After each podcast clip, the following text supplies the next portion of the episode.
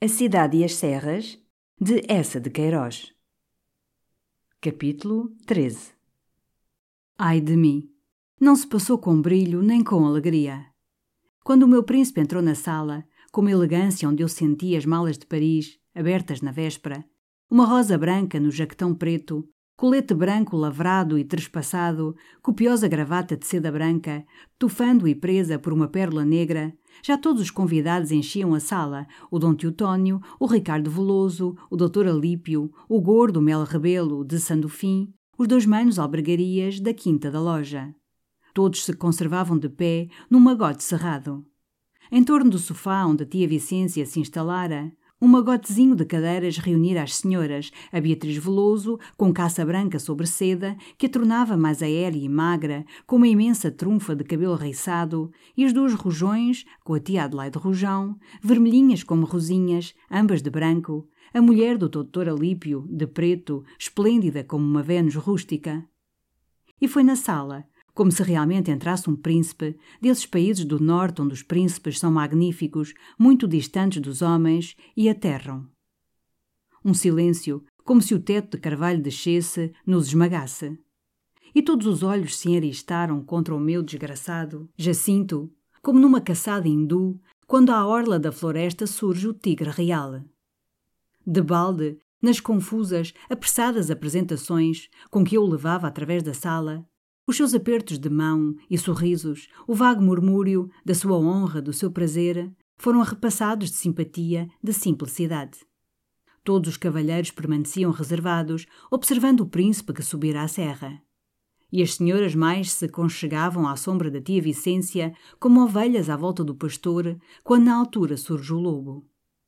Eu então, já inquieto, lancei o Dom Teotónio, o mais ornamental daqueles cavalheiros. O senhor Dom Teotónio foi muito amável em vir, Jacinto. Raras vezes sai da sua linda casa da Abrujeira. O digno sorriu, confiando os espessos bigodes brancos de velho brigadeiro. Vossa Excelência chegou diretamente de Viena? Não, Jacinto viera diretamente de Paris com o amigo Zé Fernandes. Dom Teotónio insistiu. Mas certamente visita muitas vezes Viena. Jacinto sorria, surpreendido. Viena, por quê? Não, Há mais de quinze anos que não vou a Viena. O fidalgo murmurou um lento Ah! e ficou calado, de pálpebras baixas, como revolvendo análises profundas, com as mãos cruzadas sob as abas da longa sobrecasaca azul. Eu então, que vigiava, lancei o doutor Alípio.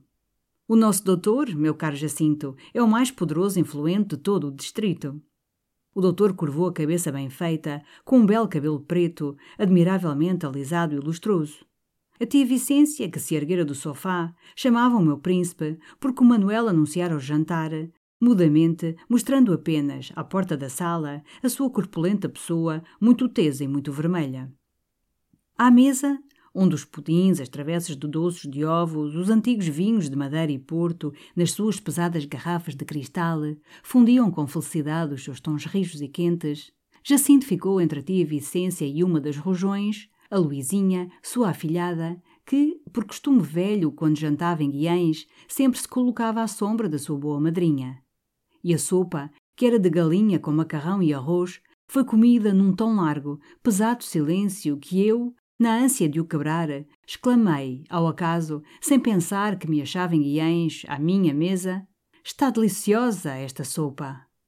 Jacinto ecoou, divina. Mas como todos os convidados certamente estranharam este meu brado e o pasmo excessivo de Jacinto, o silêncio, carregado de estranheza, mais se carregou de embaraço. Felizmente, a tia Vicência, com aquele seu bom sorriso, observou que Jacinto parecia gostar das nossas comidas portuguesas. E eu, sempre no intuito de animar, nem deixei que o meu príncipe confirmasse o seu amor da cozinha vernácula, gritei: Como gosta! Mas é que delira! Pudera! Tanto tempo em Paris, privado? E como, ditosamente, me lembrar o prato de arroz doce preparado num natalício de Jacinto pelo cozinheiro do 202, contei logo a história, profusamente, exagerando, afirmando que o arroz doce continha foie gras e que sobre a sua ornamentada pirâmide flutuava a bandeira tricolor por cima do busto do conde de Chambord. Mas o arroz doce, assim estragado, tão longe da serra, não interessava, apenas puxou alguns sorrisos de polida condescendência, quando eu, alternadamente, me voltei para um cavalheiro, para uma senhora, insistindo, exclamando: Extraordinário, hein? Dom Teotónio observou, misteriosamente, que o cozinheiro sabia para quem cozinhava. E a bela mulher do doutor Alípio ousou murmurar, corando: Havia de ser bonito prato, e talvez não fosse mau. Eu então logo, ai de mim para animar, ataquei com desabrida alegria a senhora Dona Luísa por ela assim defender a profanação do nosso grande prato nacional.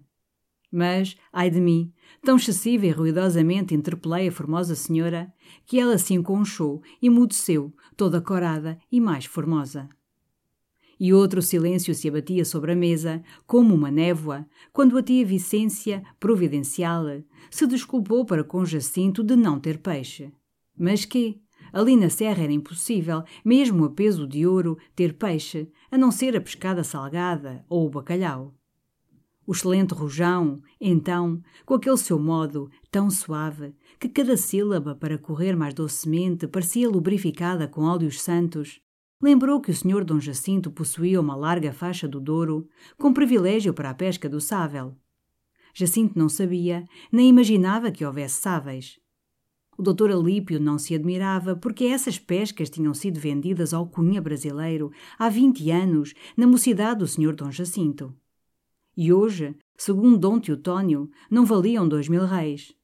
Se já não há sáveis, e em torno destes cháveis se iam formando, em torno da mesa, entre os cavalheiros mais vizinhos, lentas cavaqueirinhas rurais que as senhoras aproveitavam para cochichar, no desabafo daquele silêncio cerimonioso que viera pesando até aos frangos guisados. Eu então, receoso que essa orla de murmúrios lentos, sem brilho e alegria, se perpetuasse de novo, lancei-me, para animar, entrepelando Jacinto, recordando a famosa aventura do peixe da Dalmácia encalhado. Isso foi uma das melhores histórias que nos sucedeu em Paris. O Jacinto, por causa de um peixe muito raro que lhe mandara o Grão-Duque Casimiro, dava uma magnífica ceia a que o Grão-Duque, o Grão-Duque Casimiro, o irmão do imperador. Todos os olhos se desviaram para o meu Jacinto, que se servia de ervilhas, e o mel rebelo quase se engasgou num sorvo precipitado ao copo para contemplar no meu amigo algum reflexo do grão-duque. E eu contei, com profusão, o peixe encalhado, o grão-duque pescando, o anzol feito com um gancho da princesa de Carmin, o duque de Marisac caindo quase no poço do elevador. Mas não se produziu um riso, e a atenção mesmo era dada com esforço por cortesia. De balde eu arremessava aqueles nomes magníficos de grão-duques e princesas misturados a coisas picarescas.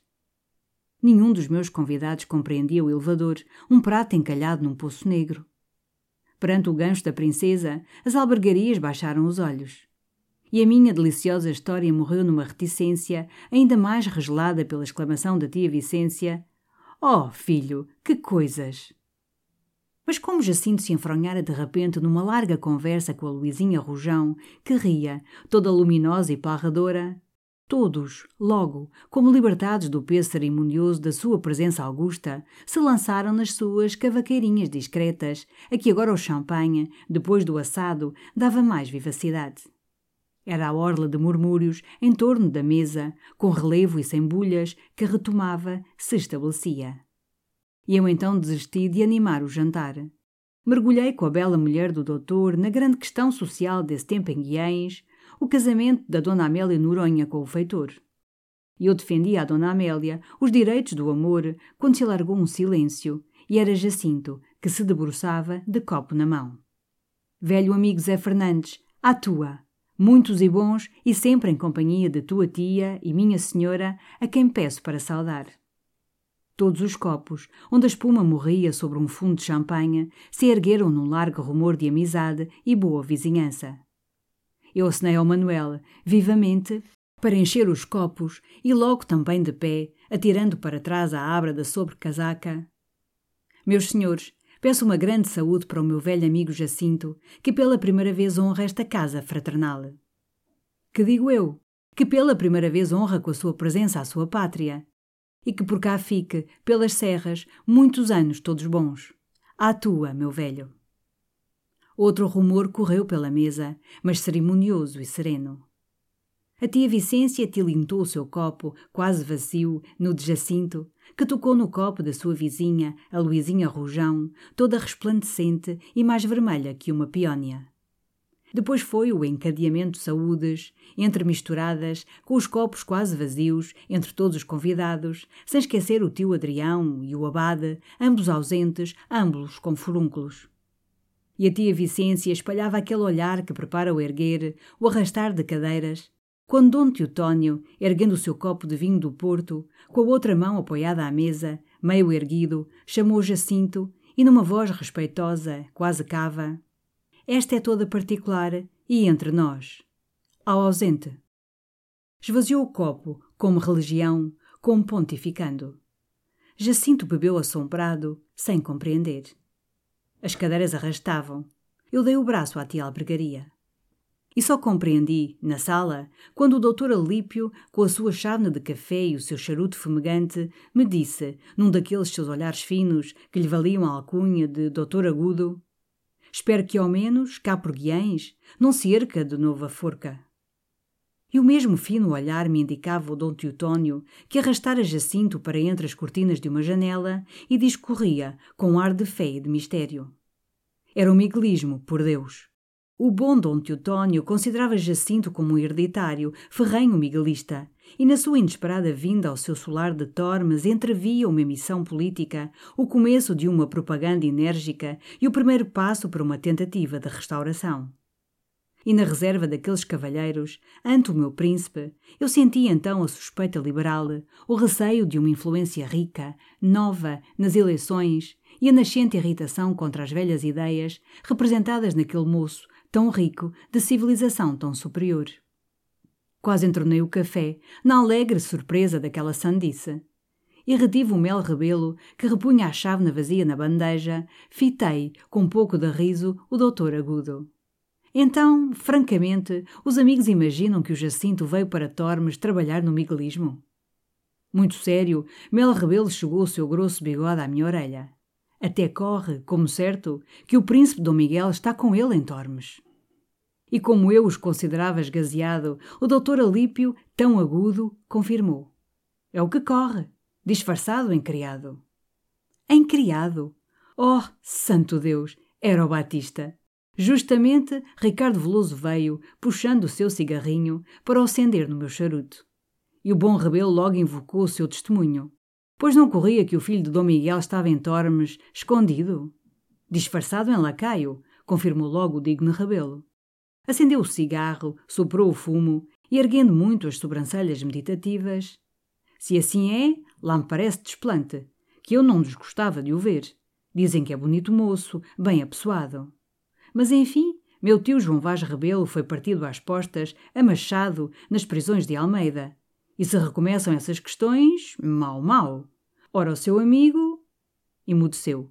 Jacinto, que se libertara do velho Dom Teotónio e ainda conservava um resto de riso, de assombro divertido, vinha para mim desabafar. Extraordinário! Vejo que, aqui, na Serra, ainda se conservam, sem uma ruga, as velhas e boas ideias. Imediatamente, sem se conter, Mel Rebelo acudiu. É seguro que Vossa Excelência chama boas ideias. E eu agora, furioso com aquela disparatada invenção, que cercava de hostilidade o meu pobre Jacinto, estragava aquela amável noite de anos, intervim, vivamente. Tu jogas o voltarete, Jacinto? Não. Então vamos arranjar duas mesas. O Dom Teotónio há de querer cartas. E arrastei Jacinto para as senhoras, que de novo se aninhavam à sombra da tia Vicência, estabelecida no seu canto do sofá. Todas se calaram, se pareciam encolher ante a aparição do meu príncipe como pombas avistando o abutre. E deixei o temido homem afirmando à mulher do doutor Alípio, um pouco desgarrada do banco das aves tímidas, que tiveram grande prazer naquela ocasião de conhecer as suas vizinhas de Tormes. Ela abrira nervosamente o leque, sorria, e nunca de certo Jacinto admirara na cidade, em boca mais vermelha, dentinhos mais rutilantes. Mas depois de organizar a mesa do voltarete, tive de abancar, eu, para substituir o Manuel à bregaria, que era dispéptico, se declarara afrontado e desejava respirar um bocado na varanda. Todos aqueles cavalheiros, de resto, se queixavam de calor e mandei abrir as janelas que davam sobre as mimosas do pátio. O veloso, mesmo ao baralhar, parara, bufando, como oprimido. Está abafado. Ainda temos trovoada. E o doutor Alípio, inquieto, porque tinha uma hora de estrada até casa e uma das éguas da caleche era escabreada, correu à janela espreitar o céu que enegrecera, morno e pesado. Com efeito, vai cair água. A ramagem das mimosas farfalhava arrepiada, e o ar que agitava molmente as cortinas era morno e pesado. De certo, na sala, entre as senhoras, surgira a mesma inquietação, porque a tia albergaria apareceu, avisando o Mano Jorge. Era prudente pensar em partir, a noite ameaçava. E o doutor Alípio, puxando o relógio, propôs que, findo aquele roque, se preparasse a jornada. Justamente o albergaria recolhia da varanda desafrontado, aliviado com um cálice de genebra, e retomou as suas cartas, anunciando também que vinha aí uma trovoada valente. Voltando à sala, encontrei Jacinto muito alegre entre as senhoras, que se familiarizavam, escutando, cheias de riso e gosto, a história da sua chegada a Tormes, sem malas, sem criados, tão desprovido que dormira com a camisa da caseira. Mas a minha pobre noite de anos findava, desorganizada. A tia albergaria rondava de janela em janela, assustada com a volta à roqueirinha, espreitando a treva abafada. Calçando lentamente as luvas, a bela mulher do doutor Alípio perguntava se o roque não findara. E a tia Vicência apressara o chá que o Manuel, seguido pelas Gertrudes, com bandeja de bolos, já começava a servir às senhoras. Jacinto, de pé, oferecendo chávenas, gracejava. Então tanta pressa, tanto medo, por causa de uma trovoadinha? Elas replicavam, familiarizadas, numa crescente simpatia pelo meu príncipe. Ora, o senhor fala bem porque fica debaixo de telhas. Sempre o queríamos ver, com esta noite cerrada, que fosse agora para Tormes. O voltarete findara nas duas mesas, e aqueles cavalheiros, das janelas, gritavam as ordens para o pátio negro, onde as traquitanas esperavam atreladas. Deixa a cabeça da vitória, ó Diogo! Acende o lampião, Pedro, sempre ajuda à luz das lanternas. A Vicência, criada, chegava à porta com os braços carregados de chales, de mantilhas de renda. Como uma das albergarias ia no assento diante da Vitória, eu corria buscar o meu casaco de borracha para ela se abrigar se a chuva viesse. E só o Dom Teotónio, que tinha até casa meia légua de estrada boa, se não apressava, de novo filiado no meu príncipe, que levava para os lados mais solitários, em conversas profundas, que o seu dedo solene, espetado, sublinhava gravemente mas a tia albergaria gritou que já chovia. E então foi uma pressa das senhoras que bajucavam vivamente a tia Vicência, enquanto os homens, na antecâmara, enfiavam assodadamente os paletós. Jacinto e eu descemos ao pátio para acompanhar aquela debandada, e uma a uma, a traquitana do doutor Alípio, a vitória das albergarias, a velha e imensa caleche dos velosos, rolaram sob a noite entre os nossos desejos de boa jornada. Por fim, Dom Teotónio calçou as luvas pretas e entrou para a sua calecha, dizendo a Jacinto: Pois, primo e amigo, Deus permita que do nosso encontro e do mais que se passar, algum bem resulte a esta terra. Subindo a escada, o meu príncipe desabafou. Este Teotónio é extraordinário. Sabes o que descobri por fim? Que me toma por um miguelista e imagina que eu vim para Tormes preparar a restauração de Dom Miguel? E tu? Eu fiquei tão espantado que nem o desiludi. Pois sabe mais, meu pobre amigo. Todos pensam o mesmo, estão desconfiados e receiam ver de novo erguidas as forcas em Guiães. E corre que tu tens o príncipe Dom Miguel escondido em Tormes, disfarçado em criado. E sabes quem ele é? O Batista. Isso é sublime, murmurou Jacinto com os grandes olhos abertos.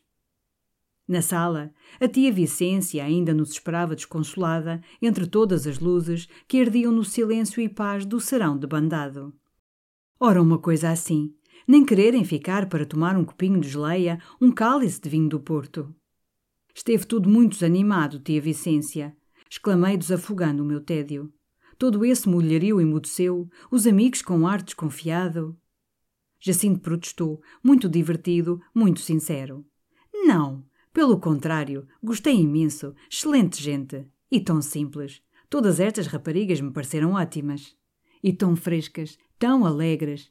Vou ter aqui bons amigos quando verificarem que eu não sou miguelista. Então contámos à tia Vicência a prodigiosa história de Dom Miguel escondido em Tormes. Ela ria. Que coisas! E mal seria. Mas o senhor Jacinto não é.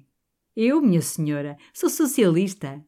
Acudi, explicando à tia Vicência que socialista era ser pelos pobres. A doce senhora considerava esse partido o melhor, o verdadeiro. O meu Afonso, que Deus haja, era liberal. Meu pai também, e até amigo do Duque da Terceira. Mas um rude trovão rolou, atroou a noite negra, e uma bátega de água cantou nos vidros e pedras da varanda. Santa Bárbara! gritou a tia Vicência. Ai, aquela pobre gente! Até estou com cuidado. As rojões que vão na vitória e correu para o quarto, na sua pressa de acender as duas velas costumadas no oratório, mesmo antes de ir guardar as pratas e rezar depois o terço com as Gertrudes. Save big on brunch for mom, all in the Kroger app. Get 16 ounce packs of flavorful Angus 90% lean ground sirloin for $4.99 each with a digital coupon. Then buy two get two free on 12 packs of delicious Coca Cola, Pepsi, or 7UP, all with your card. Shop these deals at your local Kroger today or tap the screen now to download the Kroger app to save big today. Kroger, fresh for everyone. Prices and product availability subject to change. Restrictions apply. See site for details.